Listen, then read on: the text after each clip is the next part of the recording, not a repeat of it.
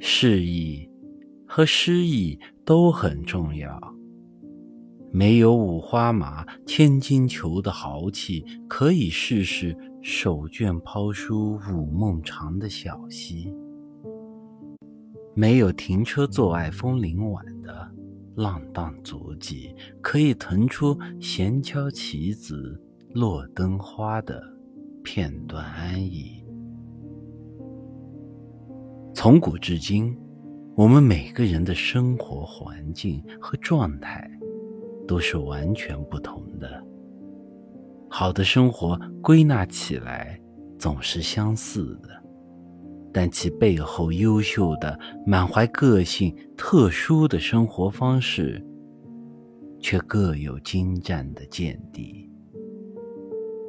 无论是乐衷一饭一菜，还是渴望驰骋星洲大地，别被任何环境安排你的生活，跟着自己的节奏来，就很舒服。